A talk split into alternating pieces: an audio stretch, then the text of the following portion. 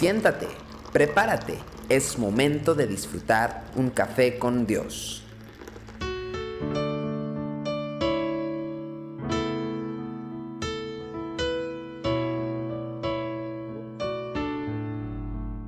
Qué bueno que estamos juntos una vez más, tomando un café con Dios. Hoy quiero hablar de el joven Samuel. En primer libro de Samuel capítulo 3 versículos 6 al 7 dice, y Jehová volvió a llamar otra vez a Samuel. Y levantándose Samuel vino a Elí y dijo, heme aquí, ¿para qué me has llamado? Y él dijo, Hijo mío, yo no he llamado, vuelve y acuéstate. Y Samuel no había conocido aún a Jehová, ni la palabra de Jehová le había sido revelada. Qué interesante pasaje al mirar cómo es que Dios nos habla. La voz de Dios es maravillosa, pero tenemos que observar dos cosas interesantes a través de esta situación que se da en la vida del joven Samuel. Primero, tenemos que afirmar que la voz con la cual Dios le habló al joven Samuel era tan parecida a la voz de Eli que él llegó a confundirlas. La verdad es que solamente en las películas Dios habla con un acento eh, que retumba, una voz estruendosa, que resuena por los aires. En la vida real, las maneras en que Dios nos habla son fácilmente confundibles con las voces de otros o aún con nuestras propias voces. Generalmente el Señor usa a nuestra autoridad, a nuestro pastor, a las personas que ha Él escogido para poder transmitir sus mensajes. En segundo lugar, tenemos que detenernos un momento en la frase que dice que Samuel no había aún conocido al Señor, ni la palabra del Señor le había sido revelada. Lo que vemos aquí es la descripción de un novato, una persona que estaba iniciando el proceso de aprendizaje que finalmente lo convertiría, por, cierto, en el gran profeta y juez de Israel. Entender esto es muy importante porque generalmente en el pueblo de Dios tenemos el sentir de que la espiritualidad es algo que se hereda o que se puede adquirir por la imposición de manos. Muchos creyentes andan de reunión en reunión, de tingo al tango, buscando a ese toque especial, y lo pongo entre paréntesis, a esa unción especial que les convertirá automáticamente en grandes hombres o en grandes mujeres de Dios. Se han convencido de que la grandeza de todos los héroes de la fe en la historia del pueblo de Dios tenía que ver con una visitación especial hacia sus personas o la posesión de algún don extraordinario que los apartaba de otros seres normales como nosotros. Pero la verdad es que la vida espiritual es algo que se cultiva por medio de un proceso de disciplina.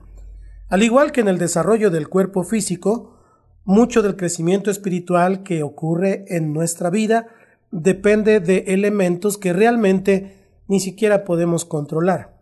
A veces ni siquiera entendemos las misteriosas formas en que Dios hace esa transformación dentro de nuestro corazón. Lo que sí es claro es que hemos sido llamados a caminar en fidelidad con nuestro Dios y debemos permitir que Él nos vaya eh, conduciendo hacia esa madurez y hacia ese crecimiento eh, que podamos nosotros poder identificar la voz de Dios. En ese sentido, entonces, no hay grandes saltos ni avances repentinos. Ocasionalmente experimentamos visitaciones extraordinarias de la presencia de Dios, pero el crecimiento espiritual normal en nuestras vidas es producto de un proceso lento y pausado en ocasiones, como una planta como algo que va creciendo desde la raíz y luego sale la plantita y, va creciendo hasta ser un arbusto o un árbol y finalmente tiene un fruto. A esto se refería el autor de Hebreos cuando escribía en Hebreos 5:14, pero el alimento sólido es para los que han alcanzado madurez, para los, para los que por el uso tienen los sentidos ejercitados en el discernimiento del bien y del mal. Echemos ojo a esto, a lo que dice, por el uso. Otras versiones traducen esta frase por la práctica. Sea cual sea la traducción, todas apuntan a un proceso de aprendizaje que incluye aún equivocarnos, como lo hizo el joven Samuel.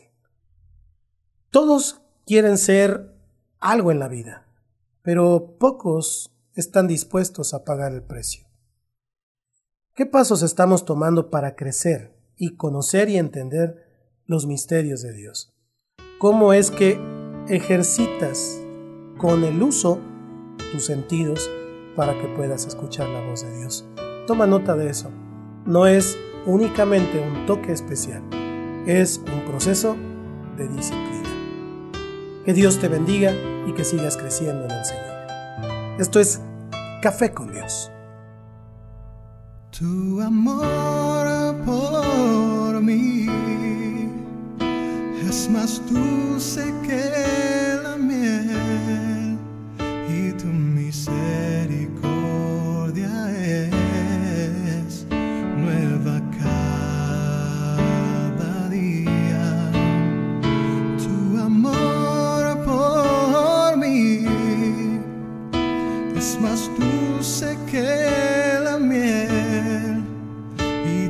misericordia es nueva cada día. Es por eso que te alabo, es por eso que te sirvo, es por eso que te doy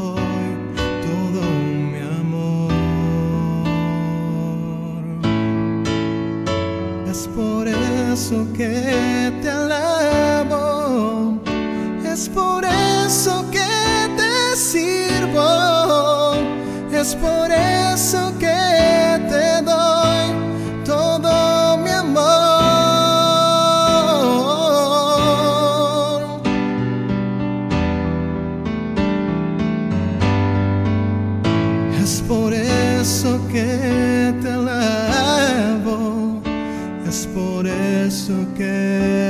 eso